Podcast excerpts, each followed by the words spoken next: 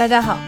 欢迎你来到宇宙乘客。我们是一档跨国录制的节目，我是主播 MT，现在是西班牙时间下午五点。大家好，我是主播小姨，现在是北京时间晚上十二点。呃，大家好，我是李二米，现在是温哥华时间早上八点。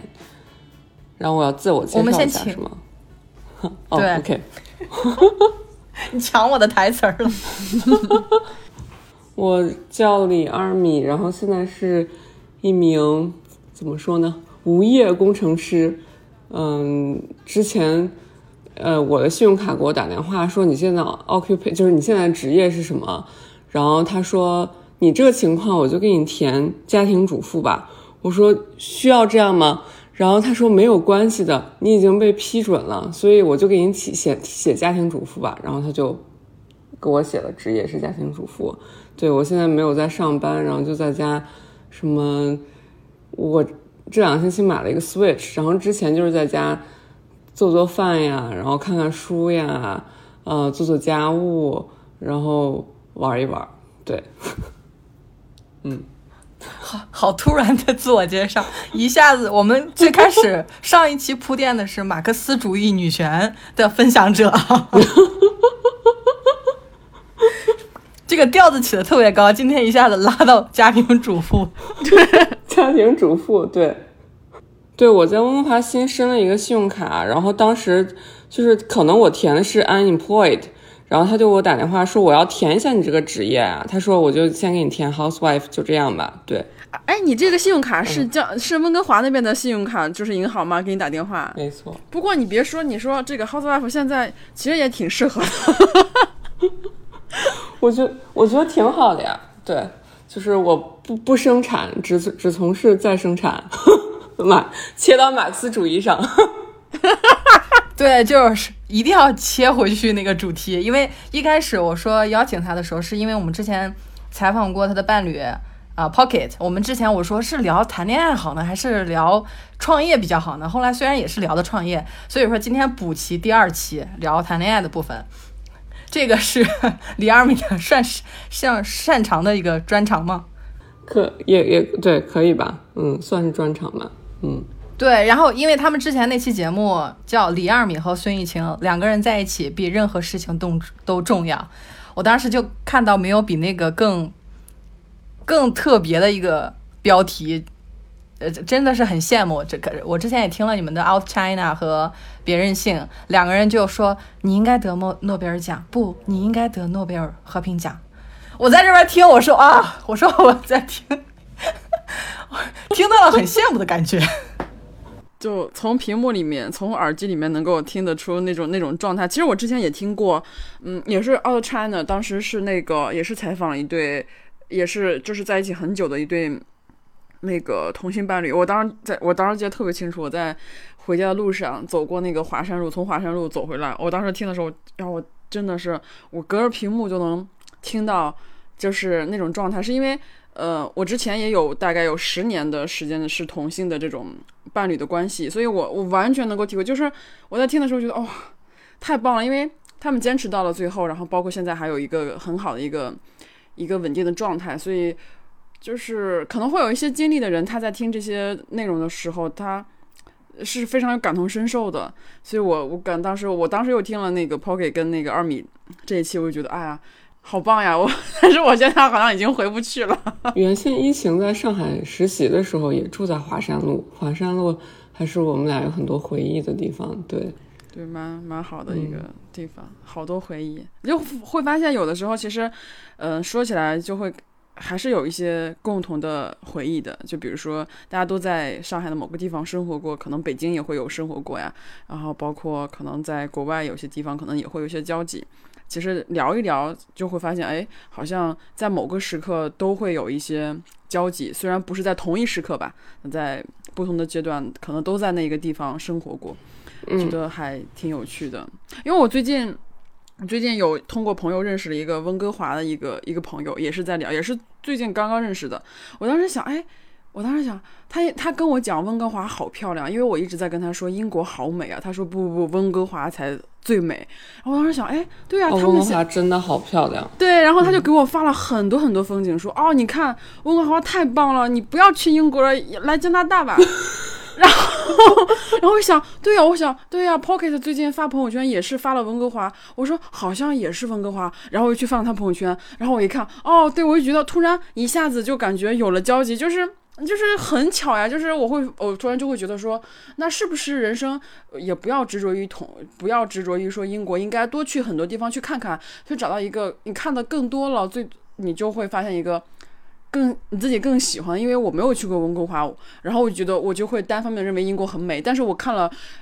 这些朋友分享温哥华，我会觉得啊，温哥华好美啊，那我是不是应该去看一看，才知道说可能有很多比英国更好的一些选项？我会发现，就是随着这种朋友越来越多，包括可能大家会有不同的生活轨迹，可能不同国家，我会发现，嗯，往往早些时候坚持的那些。东西就会慢慢的被被打破，就更想尝试去更多的地方，因为。嗯，毕竟眼界，我觉得走的地方还不够多，所以我会发现，哎，我就突然觉得温哥华、加拿大，可能美国加州都是一些很好的选择，我觉得都很都是可以值得探索。反而现在我会觉得说，哎，英国可能也是一个 option，但是现在的列表里面就多了温哥华跟加州，我会觉得啊，也好棒，所以我觉得还挺有趣的，而且很不错。对，因为我会发现，当我认识了新的朋友的时候，我会去搜这方面很多地方的一些。视频跟当地的一些人文或环境，我会发现，突然我会觉得跟这个城市有了联系。就比如说今天录完播客，我会觉得我跟温哥华可能有又有了更深层的联系，是因为有因为有个朋友在那边，所以我觉得还嗯嗯。哦，我们可以拉回来说的，拉回马克思主义。我我先再扯远一点，可以啊，可以。朋友可以给我们介绍一下吗？我们俩现在在温哥华特别缺朋友。可以啊，可以啊，可以啊，到时候可以从介绍一下。对，嗯嗯嗯，好的。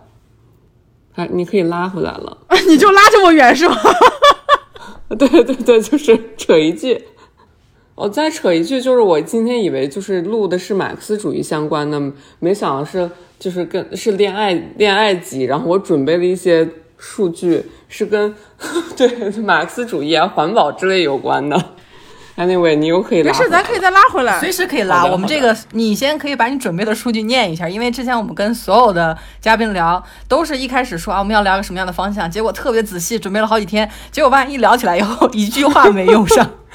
对我，我也是昨天，我一直在打，一直在打塞尔达，最近的可能有十天，然后本来想说，哎呀，花好好好好准备一下播客。然后昨天到了晚上什么八九点，我还想说，哎呀，不准备来不及了。然后就是稍微 search 了一些数据，嗯，那你可以先表达一下，因为我们每每一期都是一个实验，每一期都会有不同的人，呃，其中很多嘉宾他们可能观点都差别挺大的，但是我们就想提供一个平台，把不同的嘉宾的声音录成一个小时，这样不同的嘉宾可以去听不同的播客，因为把大家。所十个人聚到一期播客，这期播客就没法录了。这十个人就没法发言，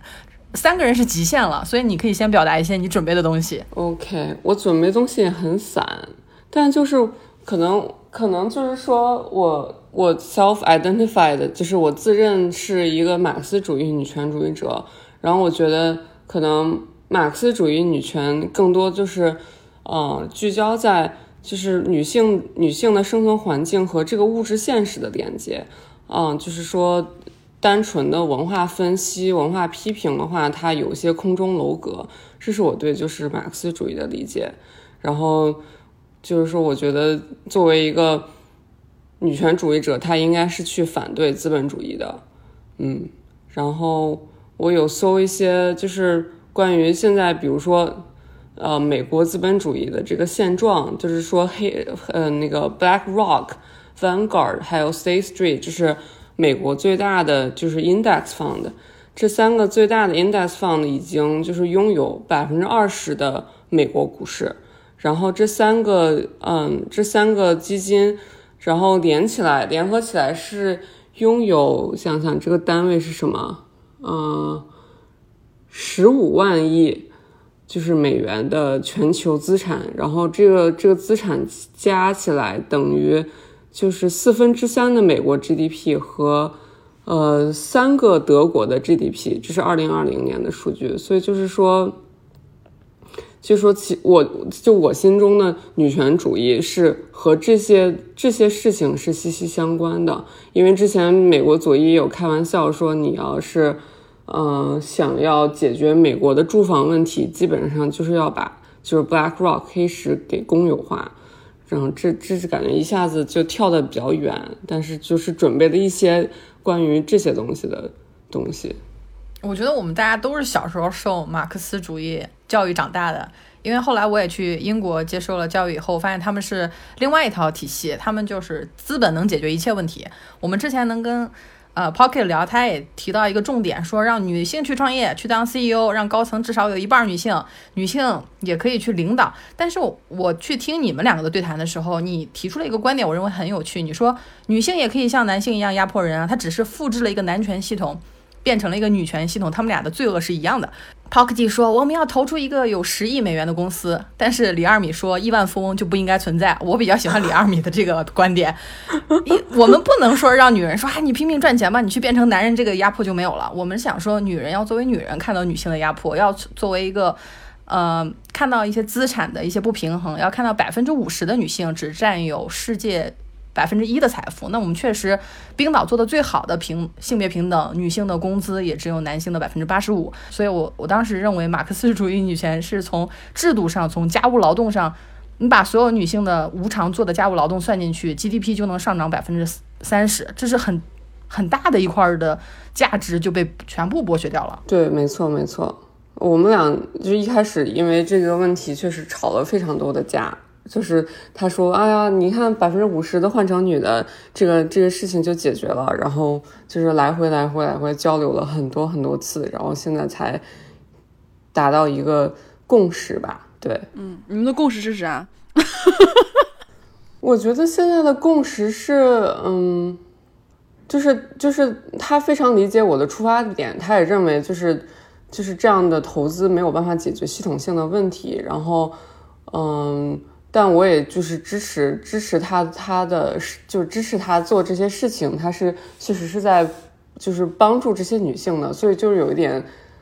agree to disagree，但是还是在相互 support 的感觉。对，听听了你俩这种说，我觉得就是怎么说，呃，说的都对。就是有点强套走，就是我会发现，我会把每个主义里面我坚持那些，我觉得每个主义都有我坚持那些理论，然后我就是以我现在的认知能力以及学习学习的程度，我会发现我可能会选取一些，呃，我认同的每个点，每个每个分支里面我认同的一些点，但是就比如说，如果我单纯的从二米这方面，我会觉得说，的确是他说的很对。然后，嗯，如果从 Pocket 这边来说的话，我觉得他说的也很对啊。就是可能大家立场不一样，但是我觉得是可以共存的。就是，呃，我现在还是感觉，呃，是更像一个综合体，因为我觉得。就是我还在学习当中，还不太确定，嗯，所以我觉得，哎，好像说的都还有，都挺有道理的。但是我会觉得说，因为我我最近有一直有在面试一些人，我会发现，嗯，就是单从从简历从简历来看的话，女性的简历其实是非常非常，就是制作的都很好，但是。我会看到他的期望薪资水平是极低的，但是像一些男性的简历，他做的就真的很一般，作品真的也非常非常一般，但他的薪资水平就能够感要到一个非常不匹配的一个状态。而且你会发现，就是他是如此的自信，而且在我再去我去跟他面聊的时候，当我去问一个女性的时候，我说你的期望薪资是多少呀？他就支支吾吾说不出来。我说你这个东西没有事先想好吗？他说，嗯嗯，比我上份工资多一点点就好了，工资不不是我最看。重的，我最看重的是工作氛围以及工作，我工作那个内容。我说。工资怎么能不看重呢？就会你会当当我去问一个男性他的期望薪资的时候，他就说啊，我大概每个月要这些钱，然后我的年薪大概是多少？就是他们是对钱非常有概念的。但是你去问那些女孩子的时候，他们就支支吾吾说不出来，就他会觉得说这个钱不重要。然后我觉得跟你谈这个薪资很羞耻，只需要比我上份工资多一点点就好了。当时我就会发现这些东西，你如果不去跟他们面谈的时候，大家是意识不到。有这个问题的，我说我会，因为我作为一个也算是一个女权，我会跟他聊着。我说你知道男生他们要的价格要比你高很多吗？他们就表示很诧异，他们就说啊是吗？说大家不应该是同年龄段价格都差不多吗？他们是不知道说男性已经在这个市薪资市场上占据了绝绝大优势，而且他们是非常非常自信的。就是我是在。也是在最近，我当我去关注这个问题的时候，我会发现女性在谈薪资方面是多么多么的就是感觉无能为力吧。我会觉得好好好，对，羞耻开口，也不好意思要工资。对，非常不好意思，就是他根本就没有想过这个问题，他觉得这个问题是 HR 给他定的。我说怎么可能是 HR 给你定的呢？就是他完全没有这个概念，他非常非常的被动，所以我会发现这完全我觉得是一个大部分层面的一个。就大部分女性面临的一个问题，她不敢谈这个东西，她觉得说，我一是不是一谈钱，我这个工作就保不住了？是不是面试官就会觉得说我不行啊，或者怎么着？说我这个人怎么只看重钱？反而男性非常非常自信，要的价格极高，所以这个也是我最近觉得说，哇，这个真的是差别很大。但是很多人觉得说，哎，我觉得大家都差不多呀，其实根本就不是。对，然后疫情也是帮很多周围的朋友去谈钱，就是谈商业合作的价钱呀，谈工资啊，他就是非常善于教女性去谈工资。然后我觉得还有另外一个方面，就是我看到你们之前也看了那本书，就是叫那个看不见的女性，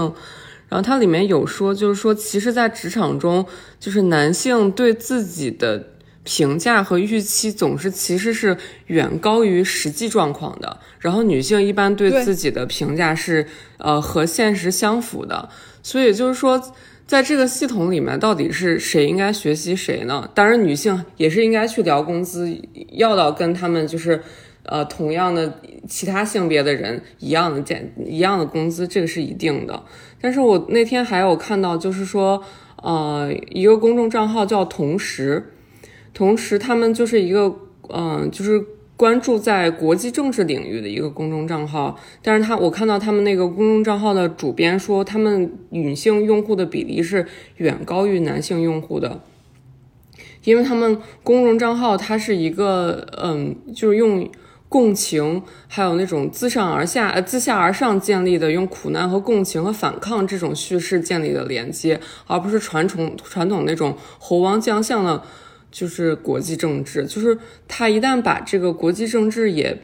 就是用共共情来叙事，然后有一种 feminize politics 的时候，这个女性也会更多的去参与这件事情。所以我觉得有些时候可能最多更多的是关于我们需要就是 feminize 这一切，而不是让女性也变得哟，我要变强，我要当一个强女性，然后。就是很多强女性确实是丧失了对那个所谓这些弱女性的共情的，因为阿里巴巴那时候也有说什么，很多人就开始说啊，我们一定要成为高层，就是要当强者。但其实我这些结构性的挑战、结结构性的改变，从来不是因为谁谁当了总统，都是因为就是以从自下而上的一种群众性的变革的力量。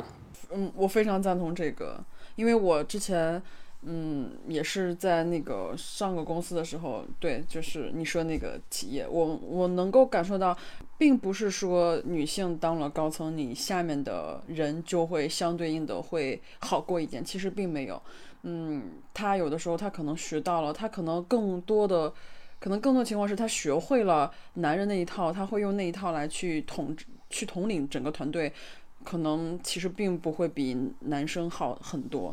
不是说我当了高层就能解决所有的问题，我但是有时候我也会有点矛盾了，就是说你到底到底是要怎样去做？到底是女性要成为更多的领导者，还是说，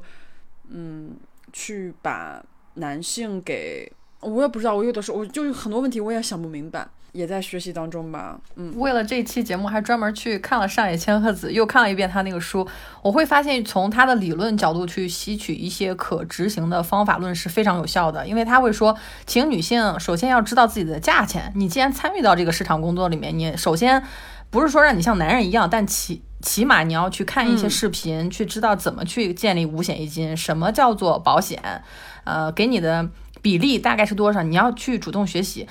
不是说一一让你学习就让你变成男人了，但另外一方面还有一个就是在结构上，比如说婚姻这种压迫，还有对于女性，特别是上海，呃，对于单身女性的恶意还是有点恶意的。比如说你是一个单身的外地户口，你就买不了房。先不说你有没有钱去买房，单从这个政策上把你排除去排除到这个买房的之外，其实它有点说我们的社会里是有对单身女性的歧视的，甚至也有对同性恋女性的歧视的。因为我会发现。我们上一期聊了一个问题，说有些男生给我们留言的时候，他会说我是男生，怎么怎么样，他就说自己的观点。可是他的观点跟他是一个男生并没有关系。那也有女生会说，我是个直女，怎么怎么样。我我就在想，这种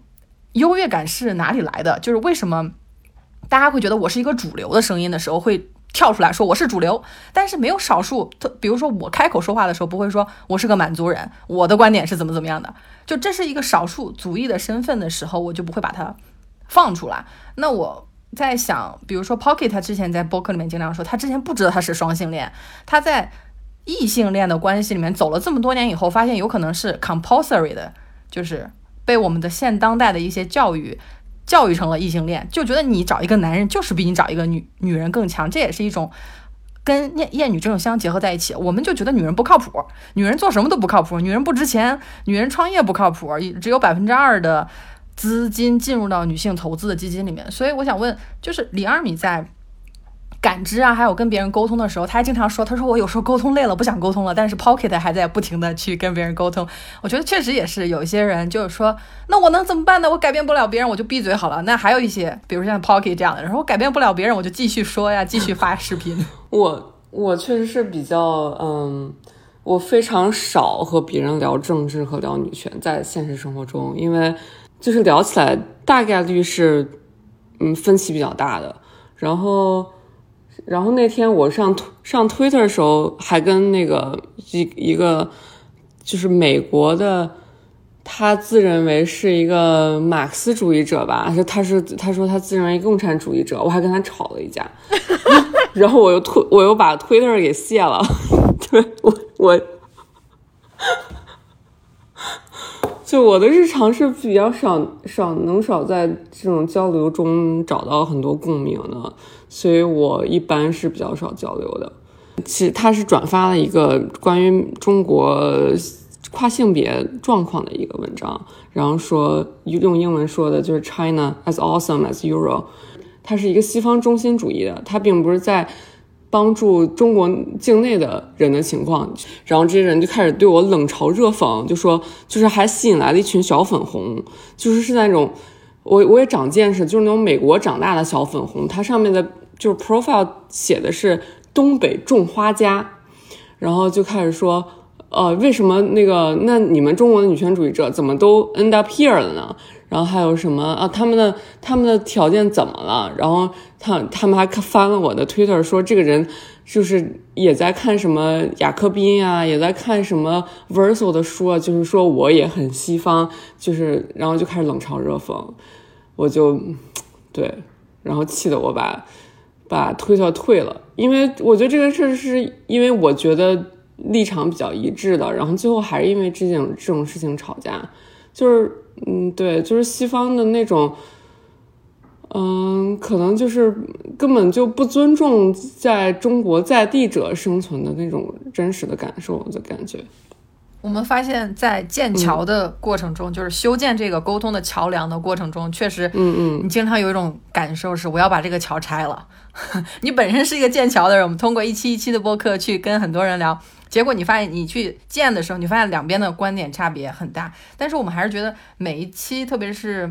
呃，因为聊天，我们其实没有一个特别的叙事，要今天要具体讲什么给别人上课。我 我其实是把播客当做自己的一个学习的机会，因为我在做这方面的内容，所以我去去听你们去聊的时候，我就说，哎，好像以前我都听不懂的一些点啊，比如说啊，为什么有一些女孩她就不知道自己也是可以喜欢女孩的？为什么我们没有很呃，比如说《雪花秘扇》啊这部电影在。平台上面的打分就非常低，你就发现这个男权社会里，他就不愿意看到两个女人他特别开心，而且他就特别愿意看两个女人撕啊，觉得就是互相扇耳光这种家庭里短的呃大妻打小妾这种桥段。我们去看这种夫权、王权、子权的剧的时候，其实根深蒂固都是让我们去对女性抱有一种不信任。这也是为什么很多。在社会中有一些性骚扰的事情出现的时候，比如说我们的一个零零八号的船员，就是我们的一个听友给我们写了很长的信。他说，当他去跟其他女性说自己遭受了性骚扰的时候，其他女性就会冷嘲热讽他，说是因为你长得漂亮，是因为你穿的太少了。我们没有这种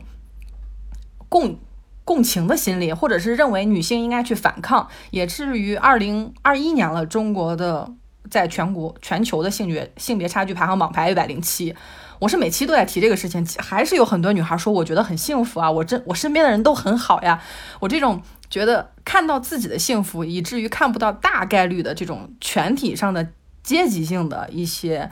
呃困境和限制，是非常可惜的。嗯。就我觉得也是，我们都被分子化、原子化了吧？我觉得就是可能，比如说我在，呃，在在在推特上。争吵的这个人也不算争吵，就是交交流不同意见。这个人可能我们在现实生活中遇到，可能是会聊得很开心，然后立场是非常相近的。但是在在在在网上就会放大这些观点吧。所以我觉得，就是这种有语音的、有视频的和面对面的交流是非常非常重要的。是没有这些是不可能建立一种团结性的。但是我们在。嗯，就是真实世界的交流也是被有意的，是被打打散的。对对，因为我跟小姨之前都是在互联网公司工作的，我们好几年都是在公司去想尽办法让你多下一个 app，让你多在这个网上待一分钟。所以我们非常理解这种资本的驱动力，它一定要要更多的用户。因为你如果说在线下喝两个人，嗯，喝一杯咖啡，你们俩可能贡献的 GDP 也就是两美元。但是如果你们俩在网上待四个小时，你们每个人刷新的那个 Twitter 的旁边那个广告就会给 Twitter 二十美元，所以它肯定有一个资本的在后面推动，因为你的现实是无利可图的。这也是为什么我们就老老跟听友说，每周六下午六点一定要去书店，就不要再 再听。呃，你起码有一周有一个下午的时间是出门见活人，去看一些真的纸质书，而不是一直看推送的内容，因为你的推送内容。肯定会更了解你啊，就肯定会，你你只要点过一个视频，你会发现你的 YouTube 那个首页全部就变了，他就会猜你想要什么，他他是一个取悦者，我们以前的工作也是一个取悦者的任务，但是我会认为，比如说声音这个东西，我就很喜欢，是因为它会让你从取悦者的身份中跳出来。我就是刚才又听了一下我们能量飞船第一期，就我们一年前录的一个播客，我跟小姨当时的一个困惑是，有人说我们俩说话太快。我们两个就是每次录播客之前都会互相提醒大彼此啊，这这期要放慢语速。我们俩现在就不改了，我们俩现在就是一点五倍速自动加速，而且是越说越快。这其实让给我们俩录出了很自由的感觉，因为我们会发现，上来规训你说你说话要慢的那些人，他就是那些说你说的不好的那些人，他最后就会想让你变成一个 Hello Kitty，你不说话最好了。那男权社会就是希望你闭嘴嘛，你放弃了沟通，那他就可以去掌握这个话语权。所以我们一直鼓励说，女孩能说的就多说点，能写的就多写点。我去邀请李二米的时候，我在上一期也说了，我说他一开始说我都有冒充者综合症了，我。觉得我在网上塑造的形象跟我实际的不符，我心想，男的从来没有这种压力，男的说我要采访你们，我要去展现我的魅力，要给大家指出未来的发展方向。但是女生一直在攻击自己，我我我会觉得我跟小姨日常生活中也是彼此攻击，但是我们俩会彼此拉一把，就是哎不要攻击了，你其实已经挺好的了。嗯，而且就是录了这么多期节目，他就是因为你会主动的去接受很多信息，你会主动的对很多的。观点也好，或者是不同的观点，你会持一个很开放态度，你至少不会生气，或者说一下子否定，反而会激起我更多的好奇心，说，哎，我要去了解一下为什么会这样，因为我最开始接呃接触激进女权的时候，其实我是不知道的，不知道它是什么含义，但是我听了以后觉得他们说的很有道理，然后我之后就搜了很多关于这方面的书嘛，然后去了解说像马克思主义啊、社会主义啊、激进主义这些女权，我会发现，哎，这个东西很有趣，但是如果说我不录这个播客。在我以前的那种对生活的态度，包括对这些观点，我会先上来就会否定，我会觉得说别人说是不对的，我会天然的觉得我自己认为的才是最准确的。我会比如说别人说出一个不同的观点的时候，我可能。第一个回馈，而是去告诉他你这个不对，或是要告诉他，要向他证明我这个才是对的。反而是现在录了很多之后，去看了很多东西，我发我会发现个人会更更开放一点，而且这些东西会真的会在我日常生活中真正的帮到我。就是因为我每天都在不停的说，然后每天一一周大概三期节目，还要写些东西，它就会潜移默化的会让我。会真正的就是不仅会把这东西分享来，可分享出来可能会帮到别人，但是也会，我觉得更多是帮到自己，反而会让自己的成长会更快一点。我会，我还是会发现，就是我现在还还是不能肯定说我到底是一个什么样的一个人，但是我会发现，在这种探索，包括在这个最后找这条属于自己这条方向的时候，呃，还蛮有意思的，因为你会有不同的不同的声音进来。嗯，不同的职业，不同的观点，然后不同的生活方式，不管你是在国外还是国内，不管你是跟男的还是跟女的，你就会发现，哎，好像，好像就是感觉一下子打开，打开一些想法，不像以前就觉得说，哎呀，这个人怎么怎么是这样的想法呀？就会会突然，我这样我会我会发现我活得会更轻松一点，因为我会发现，当你的认知宽度越来越大的时候，你自己的提升的速度以及。你自己的开心的程度，好像对这个世界包容性也会更大一点。有的时候，就是我在推特上也会看到一些我不喜欢的、不喜欢的内容，我会发现觉得，哎呀，好烦呀！我会主动把它 mute 掉。就是我这个人，他只要说过一句让我不开心的事，我就会把它 mute 掉。mute 掉以后，我发现，哎，我这个推特干净了很多。我没有办法把它卸载，就是我现在发现我还是离不开他们，但是我会减少这个时间去看他们，因为我知道他们就是一个。计算出来的东西，不管 Twitter 也好，微博也好，还是 YouTube，你一一旦沉迷，你都会掉入那个陷阱里面。所以说，我现在就是，哎呀，每天就像一个青少年模式，就是每天只给自己这点时间，集中性的看一下，要不然有的时候真的看了一些就会会被气死的啊！幸好还有 mute 掉这个功能啊，太棒了，隐藏、隐藏、隐藏，以后再也看不到他的消息了。但是这样也也会有一个不好的点，就是你看到的都是你自己喜欢的、你自己认同的，也会不好。所以啊，还是少看吧，多看点书，多接触点其他的知识，我觉得会更好一点。对互联网，我觉得这些网络还是弊大于利的。我我目前还就是，如果一旦沉迷或者是怎么着，我觉得那给人的给我带来的负面影响会更大一点。对，因为它毕竟是一个媒介。因为他，你没有办法说，嗯，我去怎么着，就像微信也好，或者是像 Twitter 也好，它就是一个媒介，你不能说我我要如何把这个媒介用好，你不可能把它用好的。就是我觉得还是说，呃，有的时候对这个互联网的一些想法，我还是比较悲观的。我觉得还是要更多的把时间用在真实的生活里面，会更好一点。对，我觉得在那个我自己是没有微博了，也没有。呃，现在也没有 Twitter 了，也不在其他 社交网站上。我是觉得互联网的碎片化信息，一是对我的帮助不大，二是我觉得在在网上大家确实也有形成社群的力量，但是总之还是会更分裂、分裂、分裂再分裂的。所以我觉得就是要了解知识的话，对我来说是看书是一个肯定是更好的多的途径。然后我最近看在看，嗯，那个 Sylvia Federici 的《卡列班与女巫》，不知道你们看过没有？我觉得这真是神书呀，就是他写的太好太好太好了。我觉得 Sylvia Federici 现在是我的神，对，是是这本书实在是太好了。有一个播客就叫就叫《卡列班与女巫》，对我当时心想，他们可真敢起名字，就喜欢到这本书。一般你都很难拼出这几个字，你在打字的时候这几个字还得另外找，就不能说输输进去以后就有。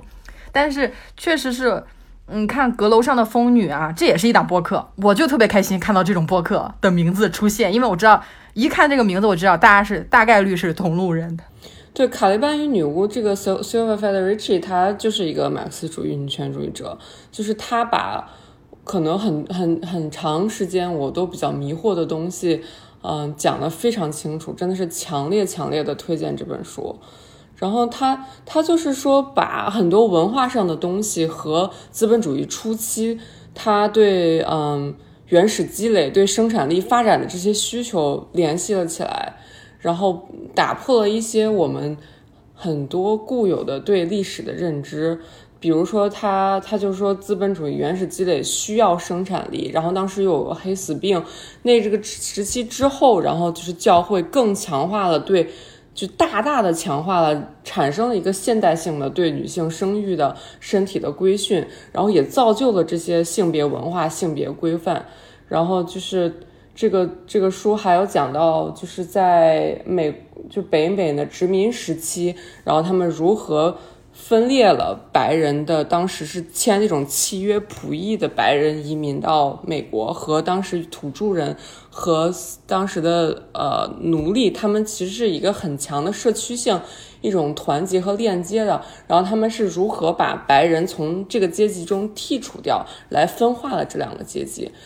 我觉得这本书真的是非常非常非常好，强烈强烈推荐。嗯，李二米提到的看书这个，我觉得像上野千鹤子这个父权制和资本主义，我听说了以后有挺长时间我没有去看，因为我一看名字，我心想。好学术啊！但是呢，我在看的时候发现他写的非常自然，而且他说，在每个家庭中，妻子都在和丈夫不断的做斗争，因为父权制是最小的单位，就是一夫一妻制的家庭，妻子对丈夫的个别作战才是女权主义者的出发点。恩格斯之前也说过，说，呃，婚姻是现代当代的奴隶制。你像这种话语，你是不可能说自己冥思苦想，哎，我去。沉思，我早上起来去散步能想到的，我会觉得看书就像一个，真的是有点像充电的过程。你会发现其他人的这些想法，你是可以不断的继承的，而不是需要自己去重新发明一套理论。我们就跟之前的所有的理论的连接，很大程度上都割裂了，因为这些书，呃，会给。一些人造成一种影响，就是啊，我又不是搞这个专业的，我又不是学性别学的，我去读它干嘛呢？那其实读这个书对于解决自己日常生活中的疑惑是非常有帮助的。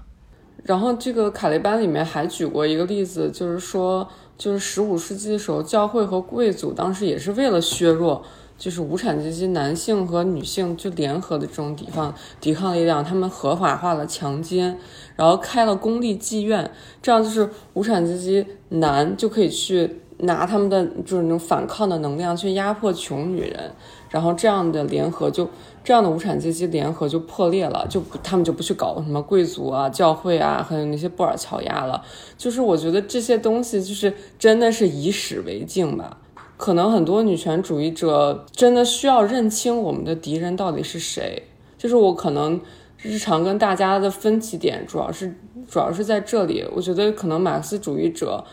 就是作为马克思主义女权主义者，更多的，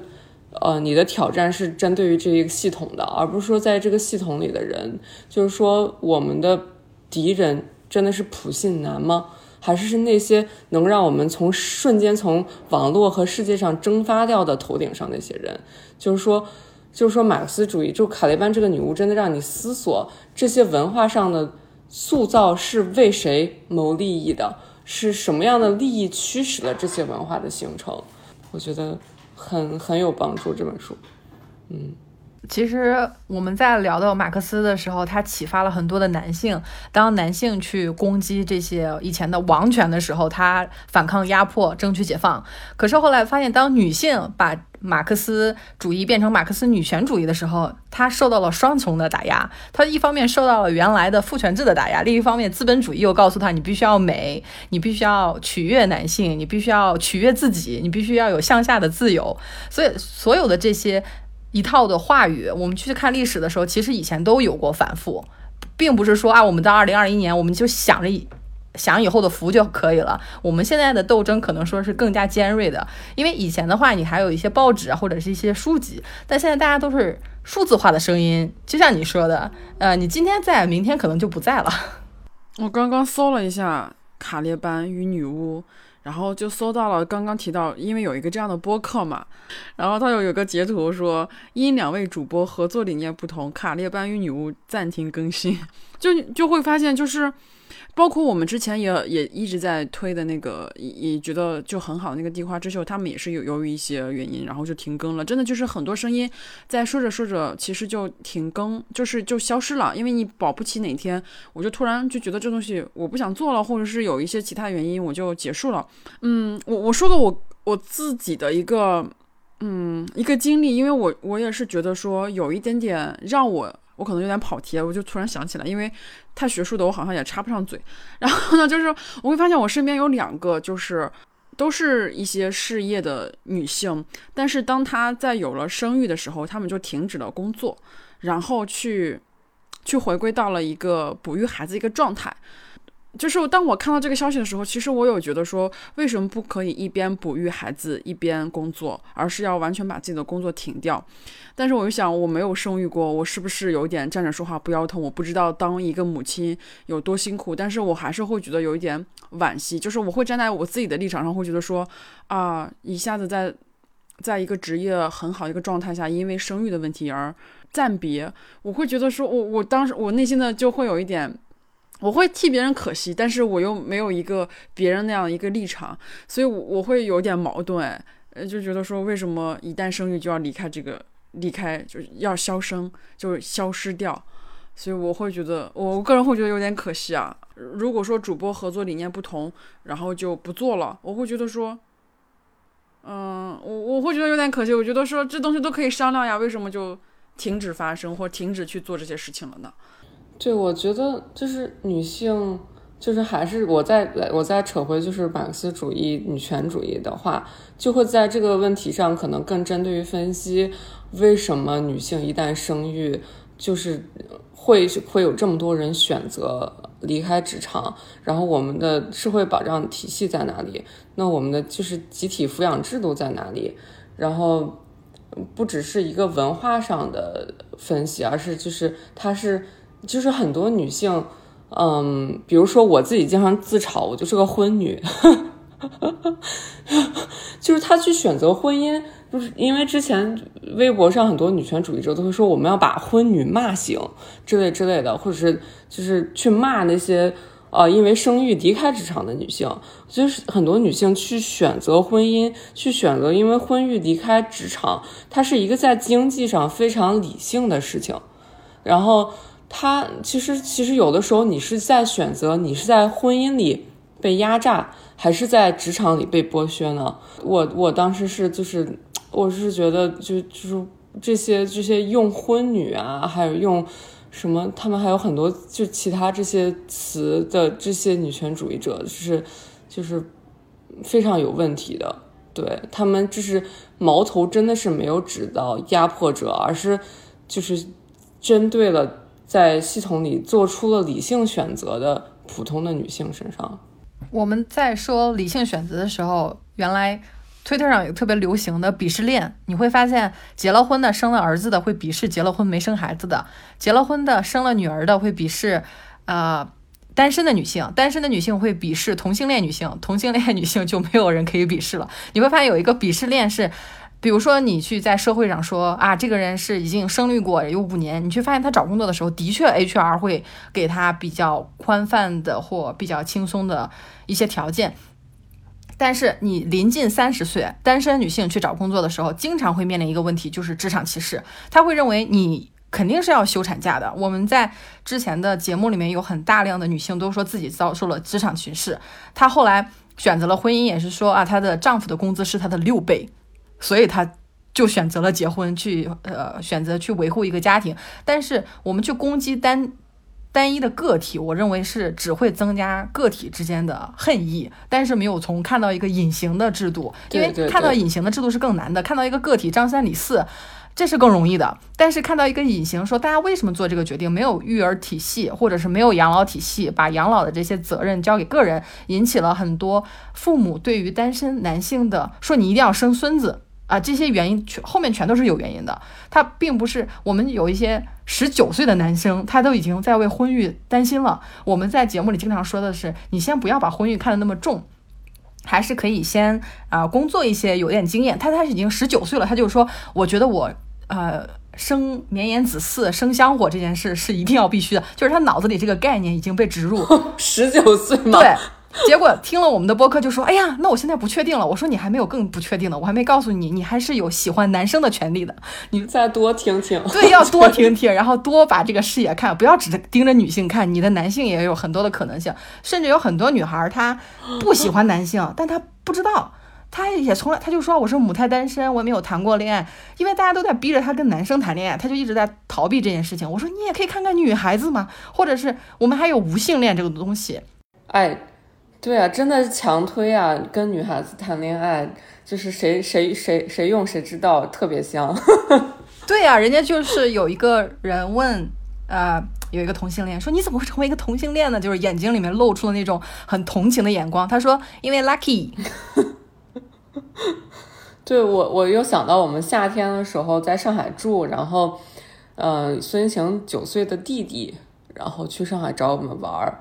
我我们我跟他弟弟见过就不知道多少遍，不知道多少遍。然后我们一直以为他弟弟知道我们俩的关系，结果他又他弟弟开始问姐姐：“你你有男朋友吗？什么什么什么的。”这我们三个在吃饭，然后一晴就跟他弟弟说：“啊，就东方姐姐就是我对象呀。”然后他弟弟就说很震惊，然后说：“哦，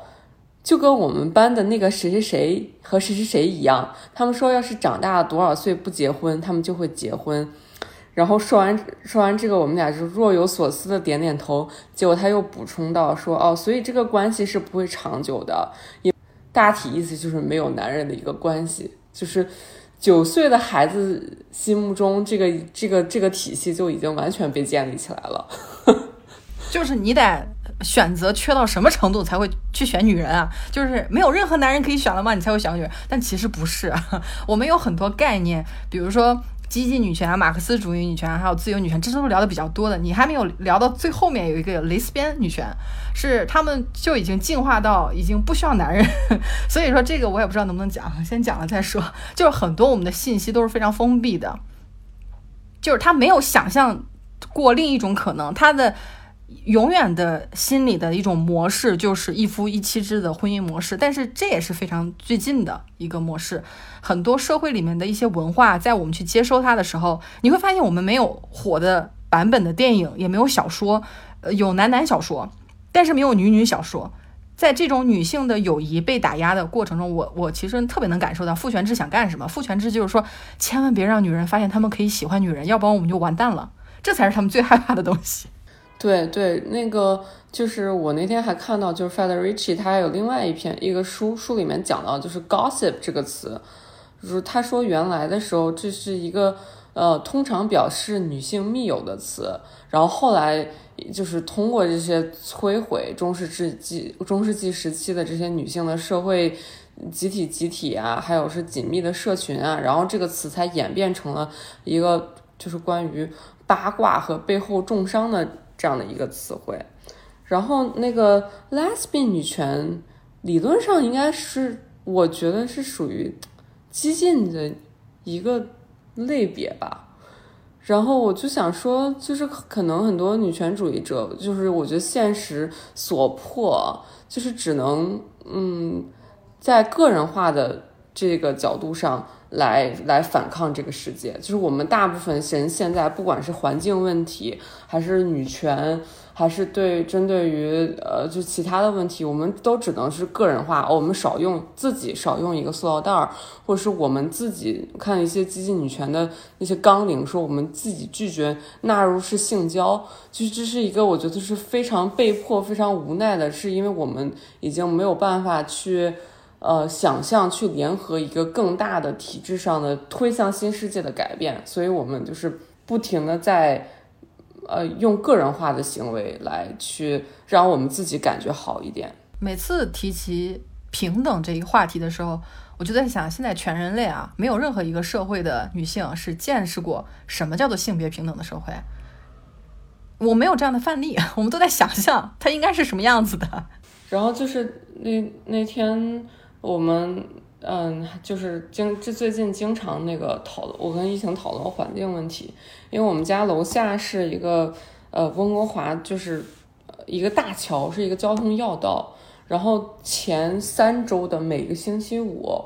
然后这座桥都被封了，因为有一个就是环保组织，嗯，他们在那个桥上就是把把路堵住了，就是说嗯去去示威。然后当时我就搜网上很多人就说就说哎应该把这些人关起来，就是环保主义者都被形容成疯子啊，被被污名化。但是就是他们的诉求其实就是我们现在必须要做到的事，因为就是如果以我们现在的碳排放进行下去，算出来的时间我们离一点五度就只有十几年，就是说大家。解决环保问题的想象，就是想象力都被剥夺了，大家都只能说去想象一些我个人化行为的一些事情，说我去开特斯拉，但是那个数据显示，就是特斯拉开到两万公里以后，它才可以，就是说，嗯，对环境就是造比比，比如说普通的可卡罗拉之类的这种燃燃油车告造成更小的伤害，这种，呃，就是我你腿断了贴点创口贴式的这种改良，它其实是完全没有用的，它其实就是一种就现在流行的那个 greenwashing。就是说，呃，我们温哥华，我就温哥华电视上经常播一个广告，是一个金融机构，他说你在我们这里刷的每一笔卡都可以，就是说，呃，贡献给呃环保事业。所以就是他他用他用这个环保来为为消费主义洗地，来给资本主义续命，就是这种。呃，不痛不痒的这种小 fix 一样的东西，我觉得是解决不了我们现在面临的这个环境的紧急事态的。这种小 fix 一样的行为也是很难解决，就是是解决不了，嗯，女性面临的这个这个这个大问题的。需要是一种我们发挥想象力的整个推向新世界的一种变革。嗯，你说这个，其实我想到，因为我之前是很喜欢特斯拉的，包括像伊隆马斯克这个人，我会觉得说，呃，因为我当时喜欢他的时候，我还太好，你听我说，你先听我说，我当时喜欢他的，不是我，我就说 I have a lot to say about that，对对对，他听小姨是听过你的节目的。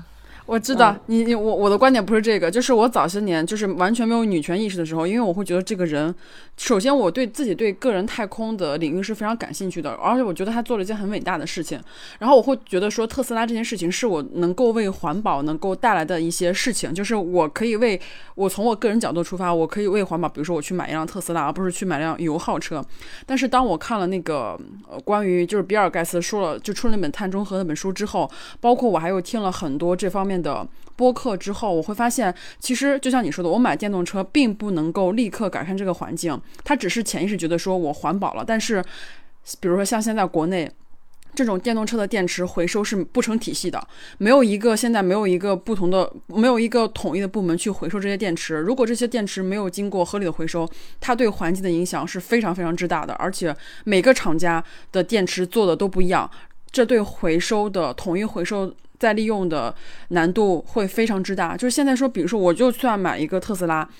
我也不能够对这个环境能够造成，就是在短时间之内，我是不能改善这个环境的。而且，由于我的电池报废率，包括我之后这些等等的东西，包括现在你买电池就很违背，就是你电动车还是需要汽油来提供这个电，然后这个电再充到你的电池里面，这这是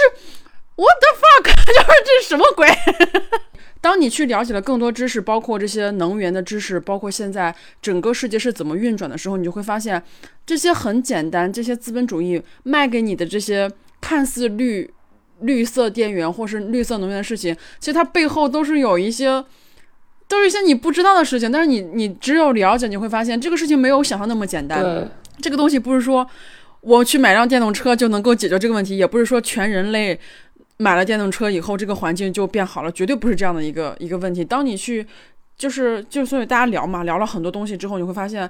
你会发现就是无解，就是你没有办法靠全体去改变一个行为，然后让整个世界造成一个结构性的变化。就有的时候就聊着聊着，我就觉得，哎呀，就是聊不明白，就觉得啊，好累啊，怎么办呀？就是觉得要怎么做才能够。真正的去感受，因为就像刚刚 MT 的时候，我都不知道平等是一个什么样的状态。我前几天我还看到一个特别丑的一个男人在朋友圈里看到一个特别好看的女孩，他说：“哎呀，我就要生一个这样的女儿。”我还想，就你长那样，你你能生吗？你能生什么呀？就是你一个男人，你说你想生一个女儿，我就觉得非常非常的搞笑。就是这些男的到底在想些什么呀？就是在这种环境里面。呃，包括我，因为我现在还是在国内，大部分的都是国内环境，我会觉得说，哎呀，这这个咋整啊？就是有的时候悲喜交加的，有的时候觉得，哎呀，也不知道该怎么弄。但是有的时候看到国内这些环境，觉得，哎呀，好糟糕呀，就觉得，就是你不能去怪个体，然后你的结构又变不了，那生活在这个结构里的个体到底要怎么办呢？嗯，我也不知道，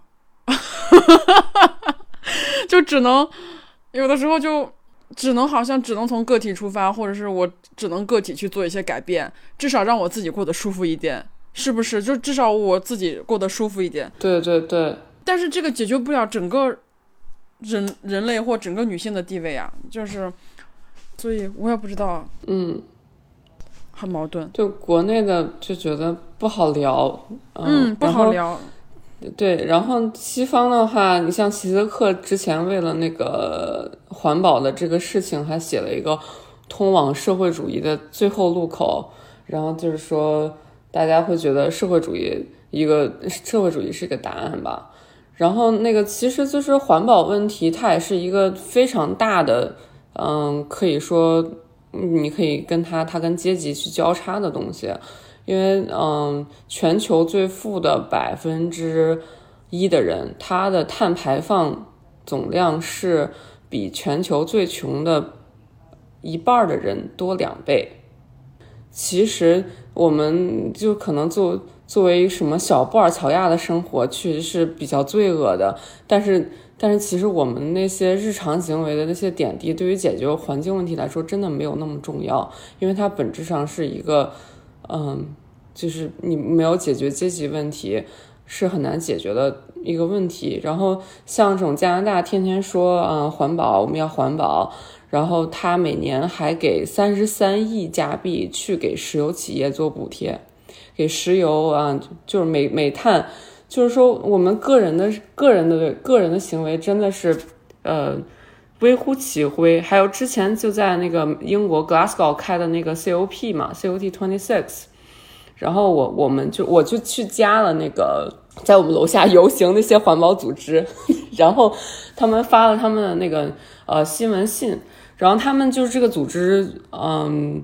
就是它是一个全球性的组织，就是呃他们赞助了一些人。呃，全球南方的人去那个 Glasgow 去参加这个会议，就是在会议上游行啊之类之类的。然后他们发的那封信就是说，那个当地的呃酒酒店啊，还有就是 Airbnb 的价格，在 COP 的那时候就是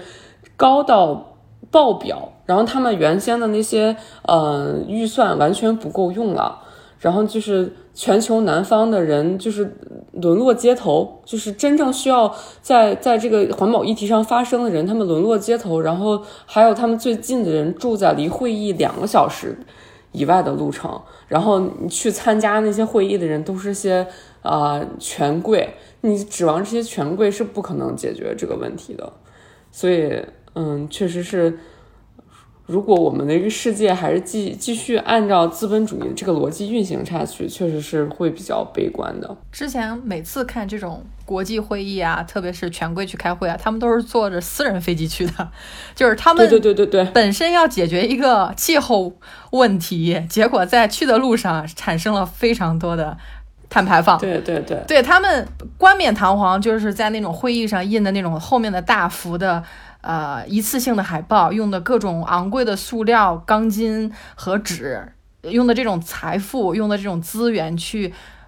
表面上是说我们要解决这个问题，但是他们在中间花费的内容，还有他们结完结束完会议中间那个 buffet 中间那个自助自助餐的环节，大量的浪费了食物，就是食物就摆在那儿，摆两个小时之后全部丢掉，或者是呃，你给可能给一些酒店里面的工作人员去吃。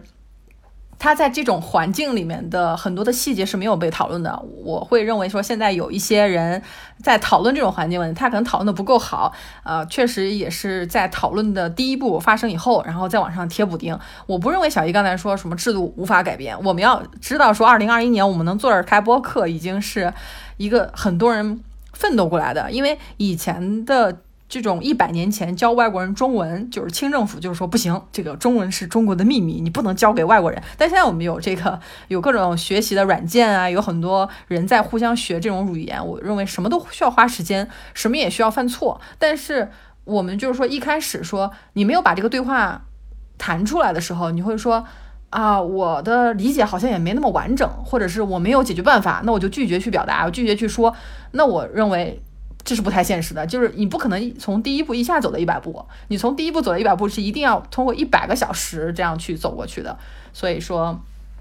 也是不断的去探讨。而且我发现我们去幸好李二米是接受了我们的分享，我去跟我的很多很优秀的女性朋友去去跟她说你来我们的播客，她都会说不来。我没有时间，我无法为你的播客贡献内容。我说的不好，我的普通话不优秀。我当时心想，在女性出发之前，她前面已经有一百个牌坊在挡着她，但是男人前面没有摆牌坊，他就来了。所以说，还是自己要能看到生活中的牌坊，然后把这个对话进行下去。我们今天时间差不多了，非常高兴李二敏接受我们的访谈。李二米准备的文字材料还有什么没念的吗？你可以集中念一下。没有，我我想表达的也差不多，对，表达了。哦，对，还有一个数据我没有念，就是美国美国军方呃每年的碳排放，嗯、是比我想想啊，它是是是是好像是就是 the bottom 一百四十个国家加起来，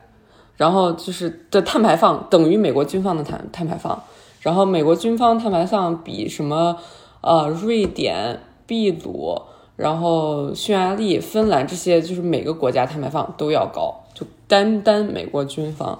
对，所以就是一个系统性的问题。你说到这个军方，我补充一点点啊，我在学习西班牙语的时候，有一个中美洲的国家，他告诉我，他们全国，他们是个非常小的国家，他们全国没有一个人是服兵役的，他们没有军队这个东西。我是没有办法想象的，但直到他跟我说了以后，我才知道，他们国家在一九八几年的时候，把全国的军费全部转移到教育费用，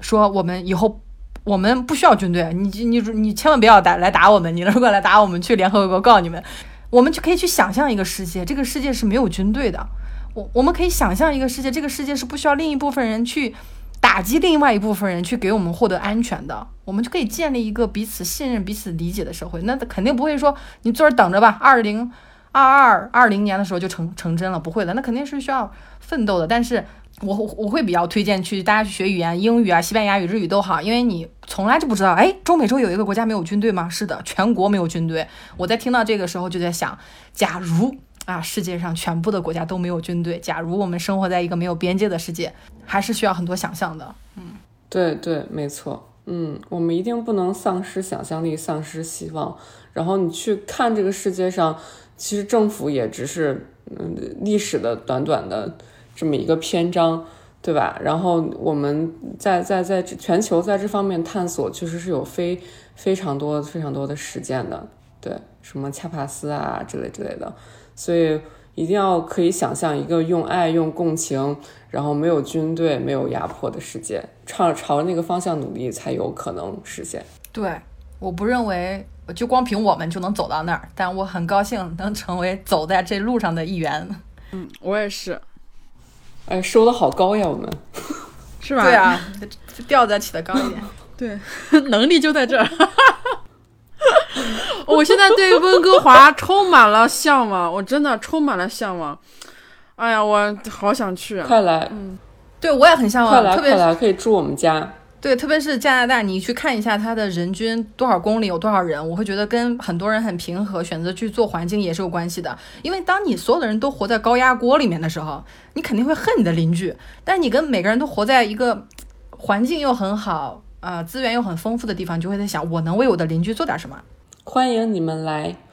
有机会、这个这个等我们。好的，好的。然后确实是我，我上这个播客之前也也是就是很多包袱，然后疫情也是一直鼓励我说，哎呀，你有这么多要说的，你一定要一定要多多在就是呃给自己一些平台去表达呀，什么什么的。感谢他，嗯，而且我听了你说的这个马克思，就是这些这些想法，我觉得对我也产生了很大影响。我可能在之后再去思考问题的时候，我就又多了一个维度，就是我可能就会从更多的从制度上呀，包括整个结构上面，而不是说单纯的说我个人要怎样。我觉得这是一个很好的交流方法，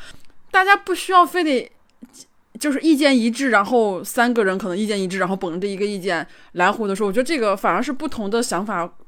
就会让大家开阔很多。就是你知道，原来还有这样的想法，原来还有这样的一些就是观点、一些看法，我觉得很棒。就是如果说每期嘉宾或者怎么着都是一样的话题，都在都是围绕一个观点的话，我觉得那反而会会更加的有有偏颇吧，所以我觉得还蛮好的。就是我觉得我们有机会可以再录，因为我觉得今天聊的还不是特别的尽兴，感觉因为时间问题啊，所以说我们今天就可以先聊到这里，然后之后我们可以再找时间再聊。好的，好的，对，欢迎李二米随时回来。好的，好的，我们这个在线连，线就好了。特别好，嗯嗯，嗯，光光的光骂马斯克我都能骂一期，对 可以啊，可以啊，你 对就要就要骂一下，我们给你这个平台嘛。对，完全可以，就随意。我们下期我们下期可以聊聊他，我们抽个机会聊聊他这个人。可以可以可以，下期预告敬请期待。好的好好的感谢收听，拜拜。拜拜。拜拜。